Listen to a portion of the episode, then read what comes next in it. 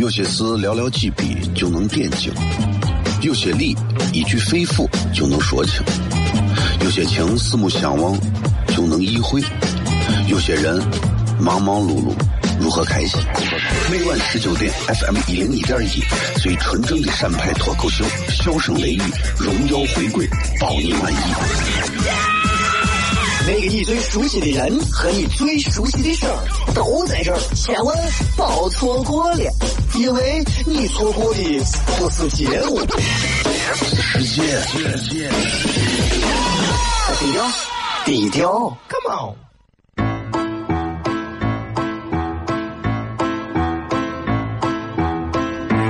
作为一个女人，这辈子最大的追求，不就是自己幸福、有人疼吗？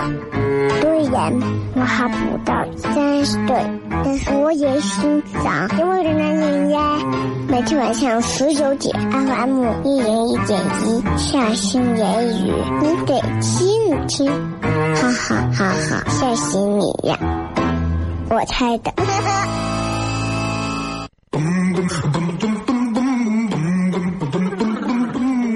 Don't know when they're going home, but your friend could come along.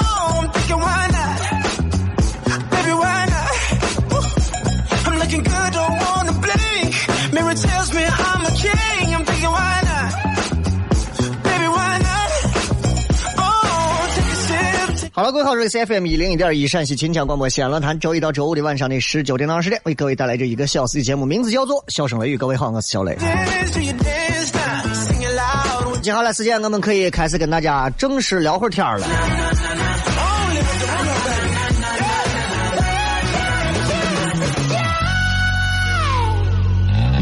今天开始，西安进入到了一个相当热的一个呃时间当中，所以大家一定还是要把自己啊这个，我不能说夏天，我不能说大家都穿少一点儿 啊，冬天就能说大家多穿一点啊，这个多穿添加衣物。夏天就不好说，请大家这个适当的减去自己的、褪去自己的衣物，你知道吧？这这不管怎么讲，反正这个天儿确实是很热，确实很热。很多车应该都有一些车辆报警，啊，包括这个防冻液呀，包括空调呀，包括电池啊、发动机呀都有报警。所以大家有时候，我有时候把车停到位的时候，我在那闲着，我就不开空调，把引擎盖打开，让车散散热，因为确实是比较热。所以大家这个怎么说？这么热的天气里，西安人也不是第一回了，反正自己把自己劝住啊。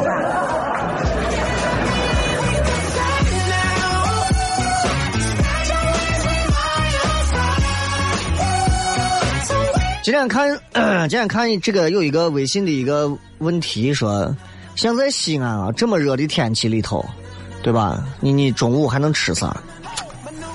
我就想了一下，确实这么热的天里头，各位，这么热的天里头，西安很多饭是不能吃的。嗯，真的，你像这么热，四十几度的天，你现在跑到中午不开空调的来一家泡馍馆，你再蹲到路边吃，吃完你能当场死到味儿，我跟你说，太要命了，哎，真的，就典型的是那种，俺伙计说是，我跟你讲，今天就算是我媳妇跟别人跑了，我都不追，太热了，哎，我怕我热死到半路上，对吧？反正今天跟大家的专门还有一个互动话题啊，这个互动话题。说说这么热的天里头，你胡思乱想了一些啥？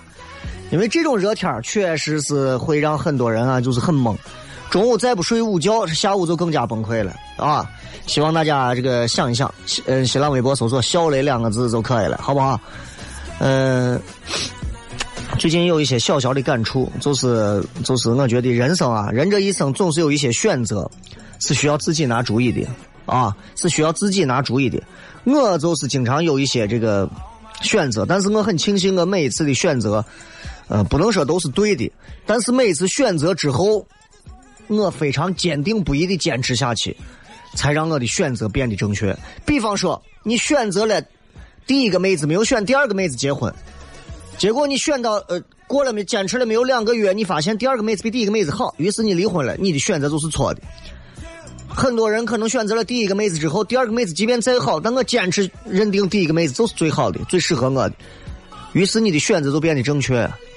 现在很多年轻娃就是在面对选择的时候，总是有一些不可名状的焦虑、不可名状的诚惶诚恐、患得患失。我也不知道有啥好患得患失，你也没有本事，总本事没有，你有啥害怕失去的嘛？对不对？患得患失应该是像我们这种，对吧？才华横溢啊！所以我很奇怪，我很奇怪，就现在很多年轻娃，就是你自己掂量一下自己有没有本事，没有本事，在啥地方都是学本事的地方。有本事到啥地方你都要衡量，我用我的本事能换来更多什么样的东西。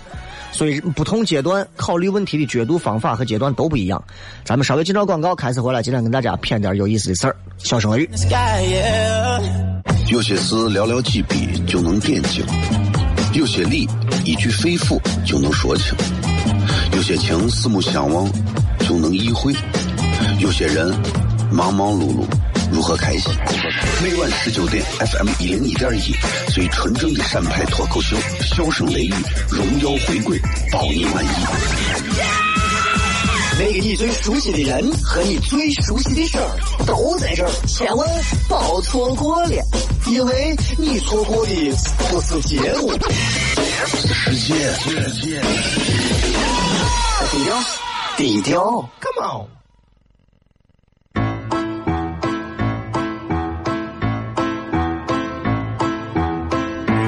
作为一个女人，做辈子最大的追求，不就是自己幸福、有人疼吗？虽然我还不到三十岁，但是我也心脏因为的男人呀。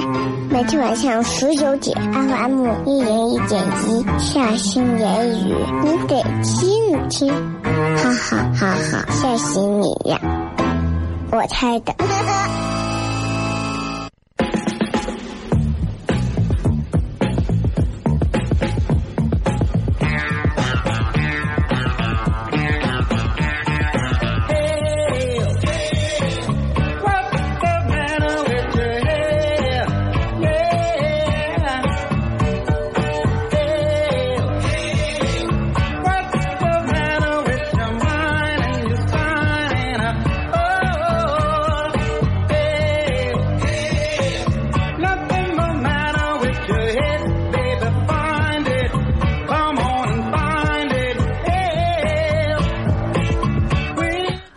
我们继续回来跟各位聊一聊啊，笑声雷雨，今天咱们礼拜一继续开始。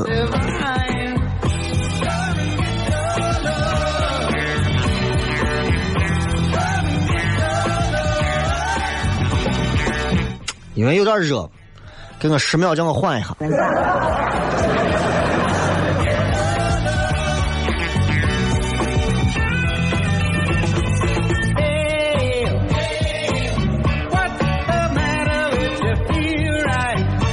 今天要跟各位朋友聊一点什么？大家先把自己车上的空调开足啊！今天想聊一些，从我自己来说，从我自己来讲啊，我觉得呃，尤其这段时间，现在已经七月份，放暑假了，呃，而且这段时间，这段时间我看了一个非常好看的这个剧，也是很早之前就已经演了一个剧，然后韩国的一个剧叫个《一九八八》那个啊，你们应该都看过。哎，就在这个之后，然后我就开始。我就开始怀念起我的童年，在我的童年生活当中，最让我感到遗憾和尴尬的是家长这个环节，确实很尴尬啊！如果我有时候想想，如果在我的童年时候，我的我的父母啊，我的家庭里的每一个家庭成员，每一个长辈，都能够用更多的鼓励、更多的支持，我想我的童年简直就是完美的。可能中国家长就是这个样子吧，他们爱你，但他们从来不会主动的说，他们打你骂你，如如此狠毒的鞭挞你，但他们会告诉你，他们是因为爱你。我一直觉得就是，因为我们说脱口秀，首先是要有一套逻辑的啊。问题就来了，那家长在教育孩子方面也有逻辑。我现在也有孩子。但是我一直在想，我尽可能的不想用我的思想去影响孩子做出自己的选择和判断。比方，我娃突然有一天说他想出国，啊，只要有钱，那？他突然说我不想考大学，我想创业，只要他自己承担得了，啊，脸面的是啥的事情，我不怕丢人，你放心。他爸从来就不是一个正常的我啥，都是离经叛道的人，你放心，我不会跟别的家长一样，人家说，哎呀，你娃在哪上大学？我说我娃上大学上我怕。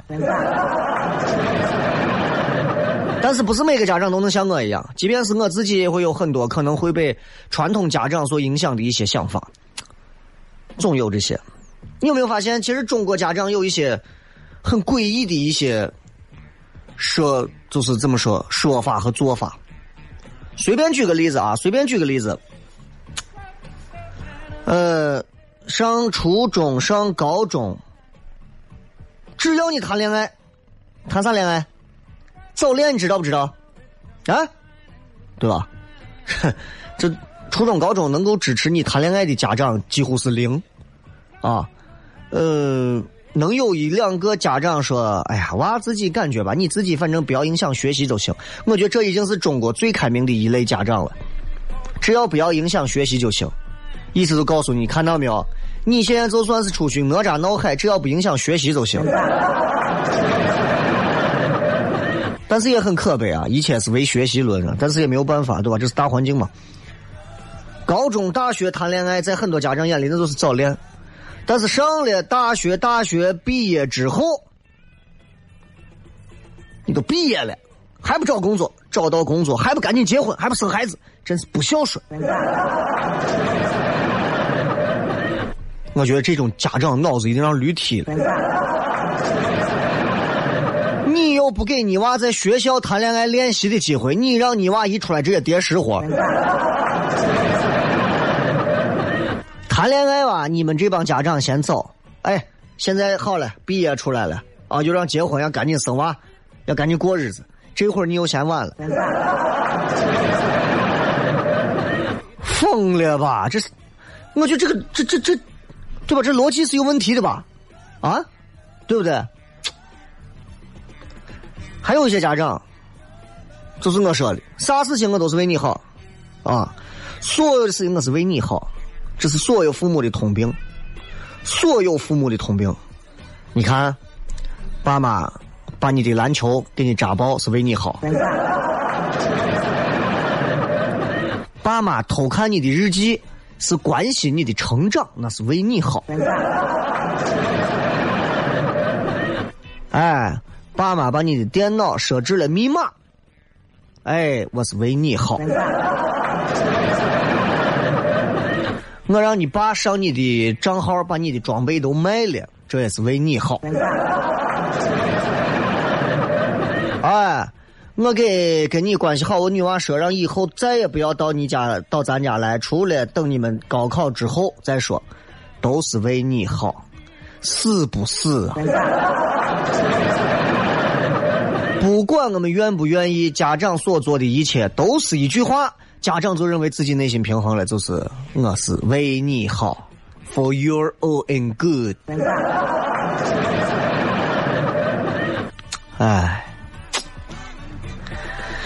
哎呀，很尴尬呀，很尴尬呀。至少在我们八零后的很多家长里头，几乎我们经历的都是这样的，都是这样的。我发现我们八零后很多家长还有哪一种啊？就是。会有一些比较开明的家长，你看看，孩子要有想法，要让孩子有他独立思考的能力，这一点特别好。能够想出来说让孩子有独立思考能力的家长，我觉得已经很让人烧香了。问题是，我也犯了这个误区，我以为我家人跟我说：“哎呀，娃们自己有想法非常好。”后来我才发现。他们所谓的娃自己有想法、有独立思考的这个想法非常好的，实际上的意思是，娃，你要想的要跟你老子、你娘想的是一样的。哎，该报文科，对吧？你自己考虑。结果你报了个理科，你疯了，孩子。哎，该考高考。你志愿不填，你说我现在想出去工作。来来来来来，你过来，我让你感受一下九米长的刀是啥样子。开玩笑嘛，对吧？所以这哪叫独立思考？这根本就是用你的思想去框别人。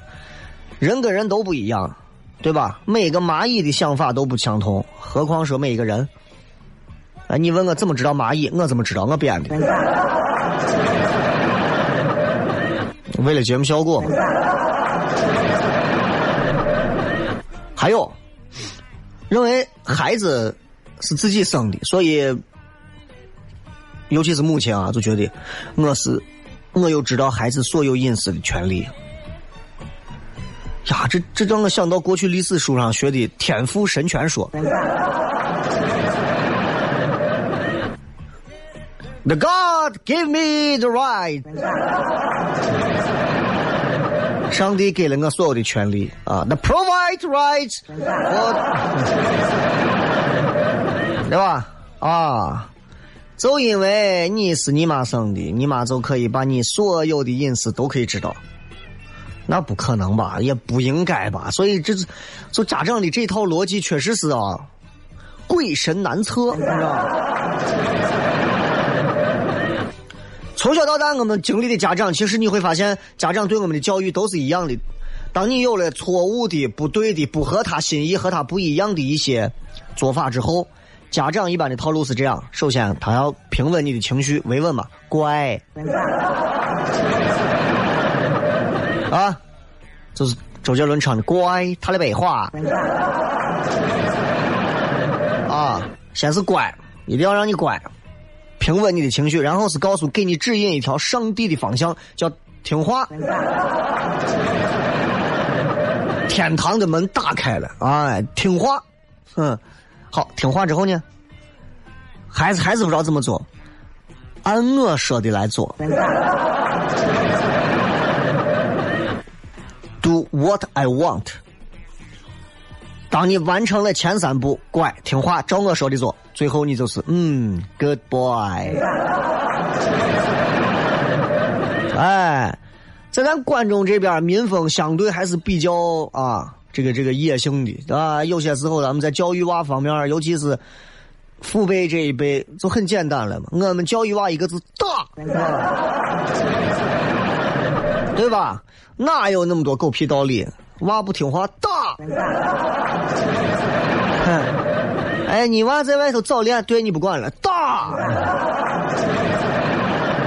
哎，你娃今天又跑到网吧没有上课，哦，老师你不管了，学习网吧，打！棍棒底下出孝子啊！很多老人都说这个话啊。棍棒底下出孝子，我们小时候就是打出来的。说心里话，有几个孝子是打出来的？真是棍棒底下出孝子，孝子都打死了，对不对？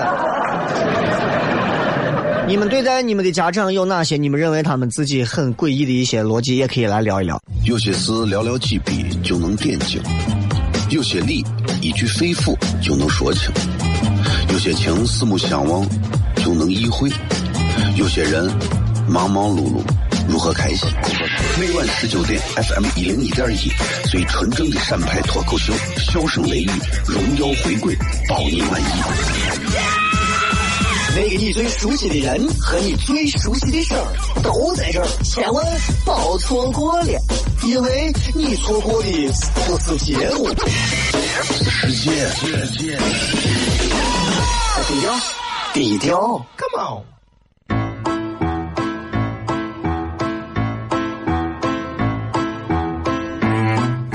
一个女人做辈最大的追求，不就是自己幸福、有人疼吗？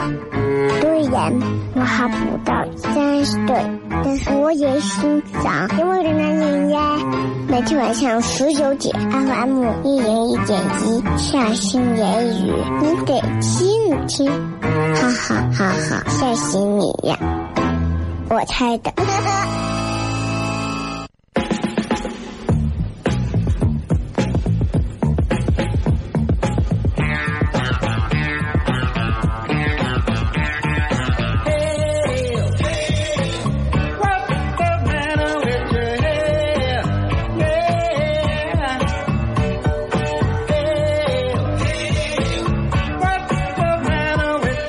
欢迎各位继续回来，笑声雷雨，各位好，我是小雷。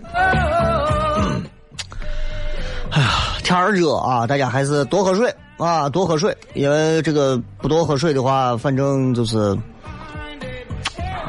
咋说，你就你不多喝水的话，你想你这流的汗从哪儿来，对吧？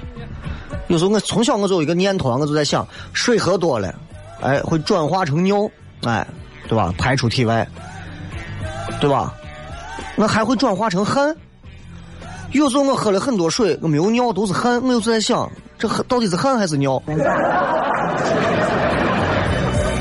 就很奇怪啊，很奇怪啊，对吧？就有时候从皮肤里渗出来的，我们都管它叫汗，其实都是喝进去的水嘛。人就是这样，对吧？特别能自欺欺人，就像就像从口腔、鼻腔，对吧？这些其实都是连着的。从鼻子里出来叫鼻涕，眼泪从眼睛出来叫晶莹剔透的眼泪，从嘴巴里出来的叫唾沫，叫痰。哎，所以你看人从不同地方出来就不一样。你说这，你说，其实都是一个系统的，你。为啥呢？耳鼻喉科，对不对？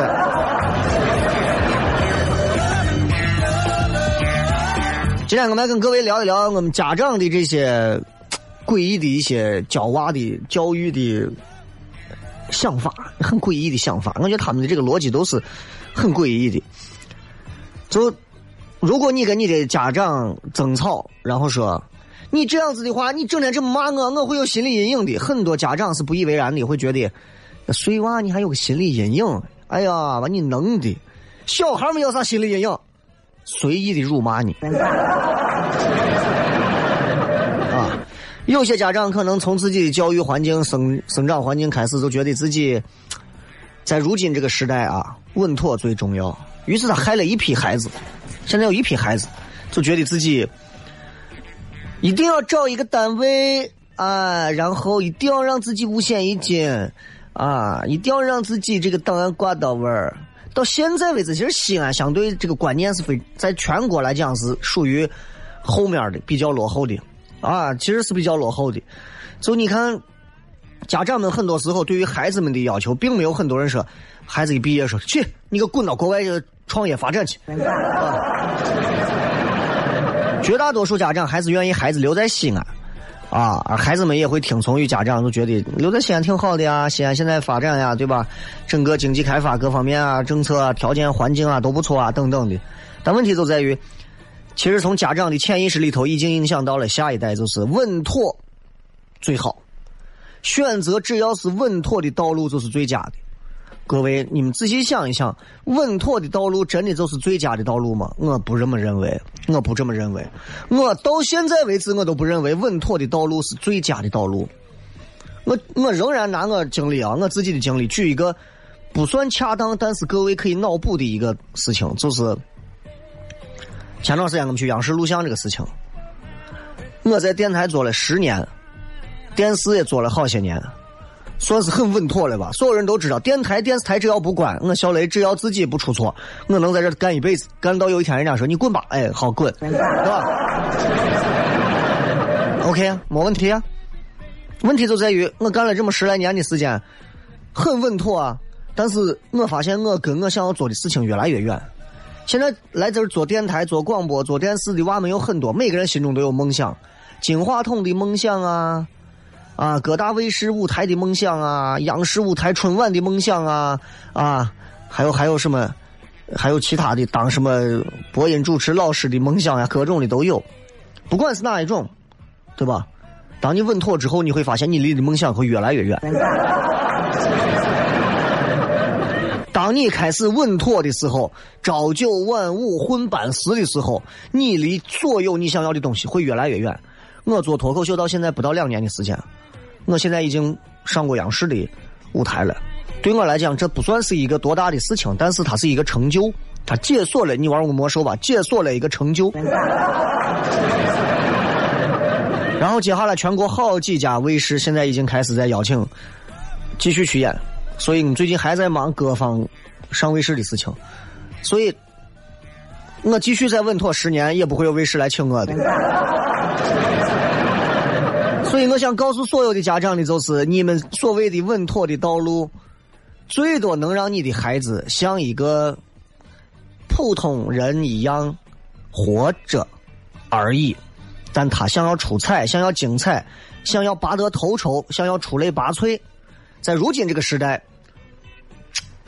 靠稳妥就行的，除非啊，除非像人家王思聪这种身份，家境比较殷实的，背景比较浑厚的，哎，这种可以。你生下来，你家人在哪儿都有，北京、上海啊，位居人臣的高官，对吧？或者是这个上海里头的大鳄，那你没问题，你稳妥不稳妥都无所谓。哎，你在任何一个学校上学，你说你稳妥对吧？你在一个什么技校，稳也很稳妥。然后出来之后，你在一个工厂上班也很稳妥。人家呢，在哈佛经济学双修的学位也很稳妥。出来之后，在世界五百强、全球前十强的前十大的公司给人家做法律顾问、经济顾问也很稳妥。人生的稳妥是不一样的，所以我希望家长们不要再对孩子的这个稳妥的道路上想的那么好，而且我要告再告诉所有人一点，尤其是做播音主持专业的娃们一点，主持人一点都不稳妥，没有一个主持人的岗位是稳妥的，记住。只有广播电视台这样的一个单位，目前为止是稳妥的。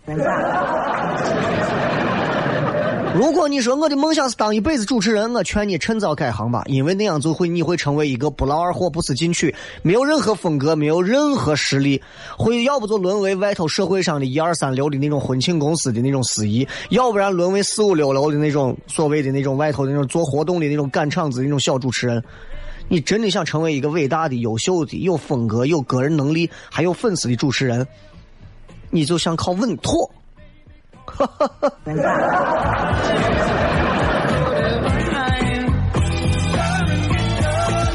所以，对于家长在给孩子的影响上，其实家长有很多的想法、说法、言行举止，都是会把娃带到迷子地里头。啊，家长有很多的经验，对吧？家长就疯了一样的要给孩子教导。你看《奋斗》里头，对吧？这个徐志森老是给陆涛说：“陆涛，陆涛，我告诉你什么是对，对吧？徐总，我不想知道什么是对。陆涛，听我说。就家长们总以为他们的人生经验可以，可以，可以抛弃掉所有的现实条件，然后直接套用在自己孩子身上，可能吗？可能吗？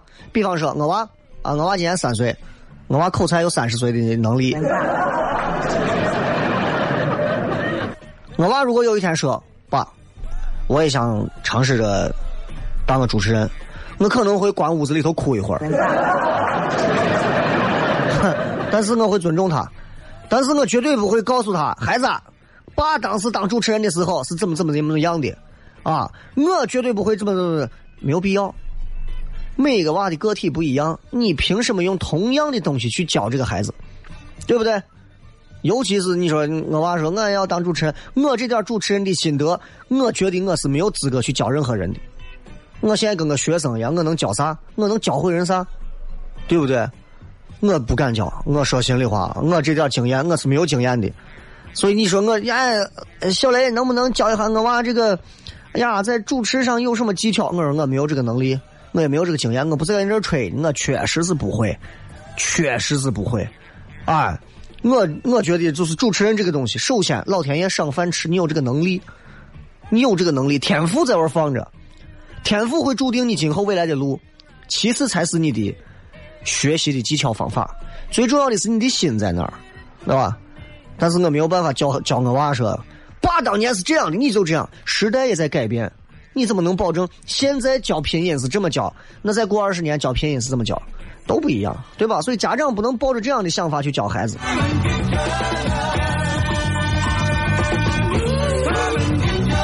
有时候孩子跟别人起冲突或者干啥，家长总是会用一种觉得错的永远是自家娃啊！为啥跟人打架？他先骂我的，他先骂你的，他嘴就那么贱，他先骂你，肯定是你先招人家了。我跟你们讲，很多时候啊，邻居家的娃嘴有时候确实贱。很多娃确实是别人不招他，他都会上来招别人，确实贱。那么你娃把他打了，说心里话，从心里你应该鼓励娃打的对，这种贱怂娃从小就该收拾。但很多家长就会认为，苍蝇是不叮无缝的蛋的呀，啊，我娃肯定是有错，没有错你怎么能这样？当你永远认为你娃有错的时候，你娃就再也不会在你的面前再去讲述任何的事实了，甚至是都没有耐心去讲这些。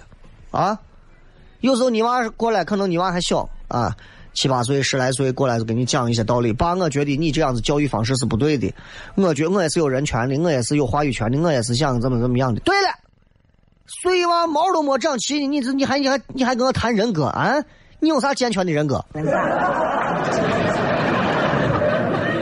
嗯，你还有话语权？你有啥话语权？你有啥话语权？你没有话语权，你知道不？对吧？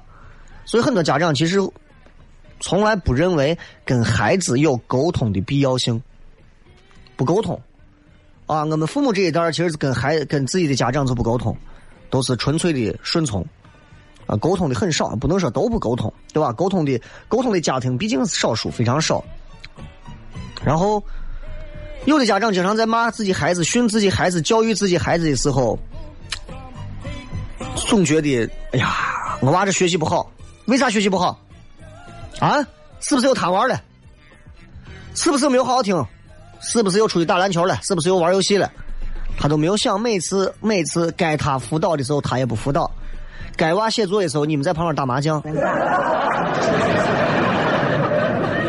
他忽视了有些时候，人一个娃的影响可能不仅来自于教材、课本、天赋、能力、学习技巧，有时候环境很重要，对吧？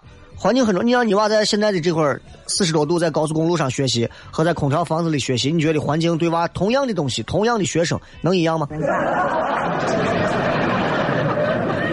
对吧？但是很多家长就会非常愚蠢的说一句话：都是一个老师教的，怎么人家就学得好？废话。都是一个妹子谈恋爱，为啥人家妹子最后跟别人结婚不跟你结婚？你得是有啥地方残缺。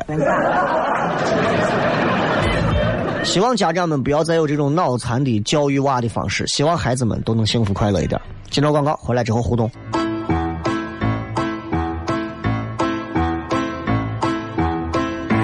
作为一个女人，做背。最大的追求不就是自己幸福、有人疼吗？虽然我还不到三十岁，但是我也心脏因为的男人呀。每天晚上十九点，FM 一零一点一，下心言语，你得听听，哈哈哈哈，吓死你呀！我猜的。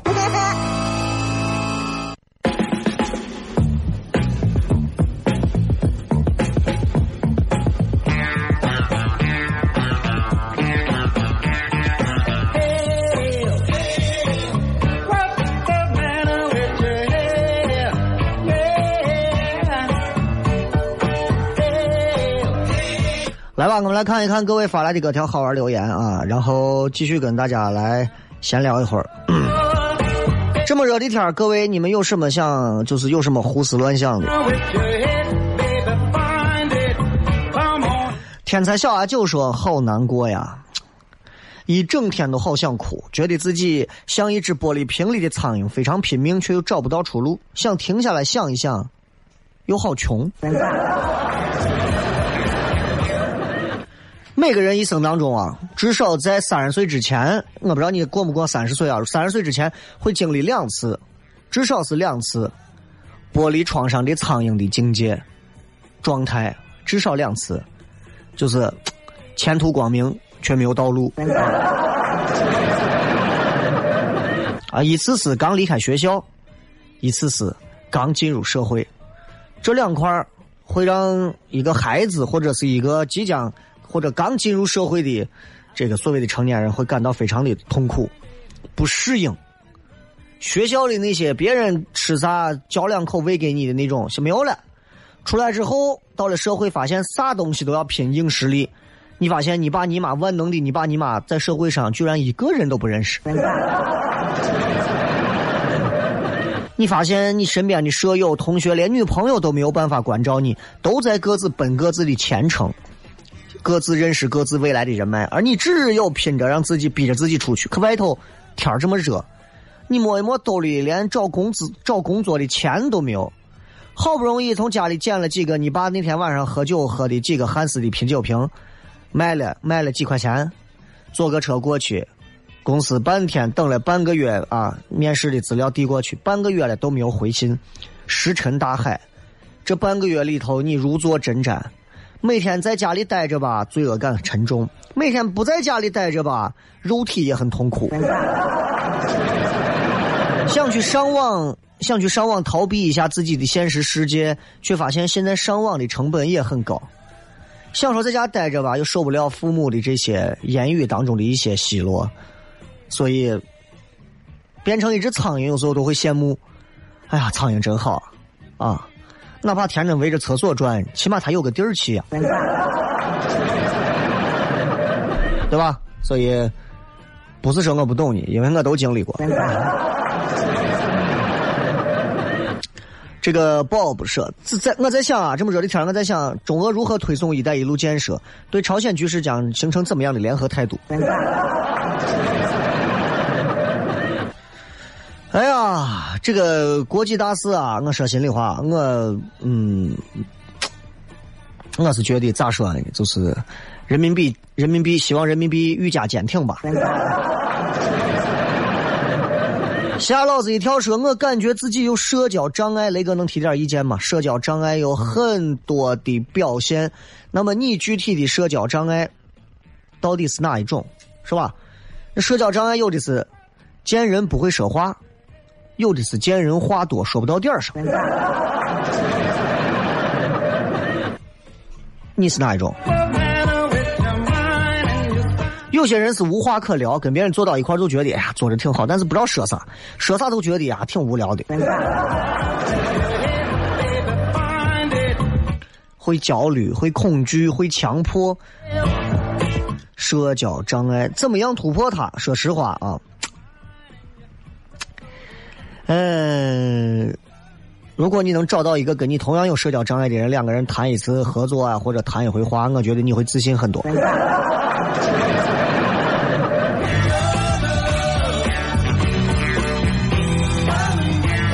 所以我希望你首先就是，先把你自己内心的一些，就是幻想的东西打破，全打破，啊！因为我说了，人啊，在自己的世界里总是过高的看待自己，对吧？所以，当你有社交恐惧的时候，首先不要把自己想的那么差，也不要把别人想的那么的对你如何如何的，都不要想啊。前提，前提就是，前提就是。就是你千万不要有一个心结啊！就是，就是得是我不把自己想象成一个非常牛叉的人，我就不会成为一个牛叉的人。千万不要这么想啊！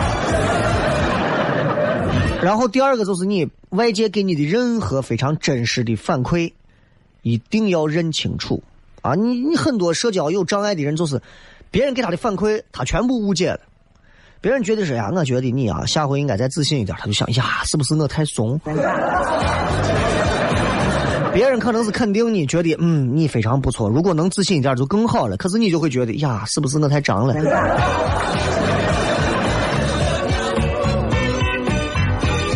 文先生说：“地表发烧了吗？你一看都不懂啊，这个。”天热是来自于阳光的照射，它不是来自于地表啊、地心或者是地球自身的发热。地球要自身能发热，我们还要地暖干啥？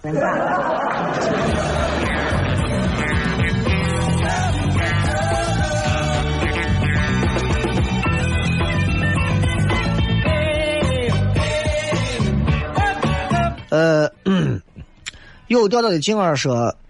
咋没见吧？我热死那个读我二零一四年认识你的时候，我也是在在评论最后一句加上读我，虽然我不知道能不能被读到，赶紧读我。啊，他说我羡慕胸小的女人，热的能好点我理解。作为拥有七百个前女友的我，非常能理解，就是身材过于丰满傲人的女娃在夏天其实很受罪。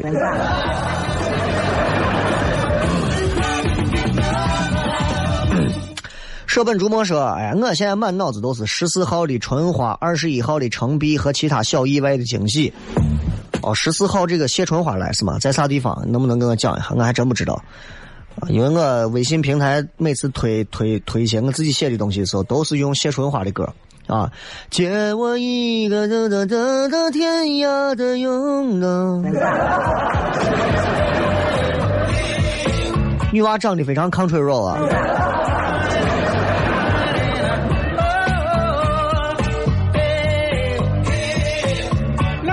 葫芦娃说：“难以想象古代文明社会夏天会不会也这么热？我们文明的先辈们在没有电、没有电扇、没有冰箱、没有空调的情况下是怎么样度过酷暑？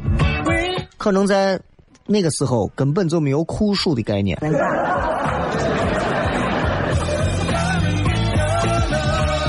小浣熊非常真实啊！我就想来个金钩子。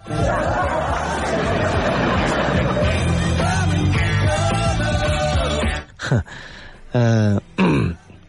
在如今我们这个年龄，金钩子时代已经跟我们一去不返了啊！你金钩子的空间有多大，取决于你媳妇儿啥时候不在家，家里没有人，然后你屋的房有多大。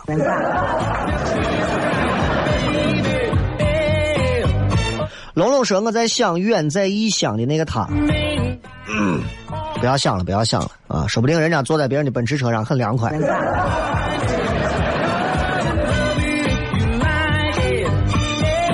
花草茶说：“幻想领导挨个打电话劝人休年假，在门口拦着不让上班，谁敢来上班立刻停职。把心里话写出来之后，发现我已经疯了。关键是这样的领导都是出在出现在这个电影、电视剧、喜剧片里头啊。现实情况里头，领导巴不得把你们一个个都闹死在这里。所以咋讲？这么热的天啊，就是。”每个人都会有一些胡思乱想，每个人都会热的发痴、发呆、发懵，啊，吃一点凉凉快快的东西，吃一点清热解暑的东西。还是我说的那话，啊，绿豆汤放冰糖，西红柿白糖，或者是红豆薏米汤等等这些东西，不要贪太凉的东西，也不要一直吹着空调，哎，呃，希望怎么说呢？底线就是希望你们的那个小区不停电吧。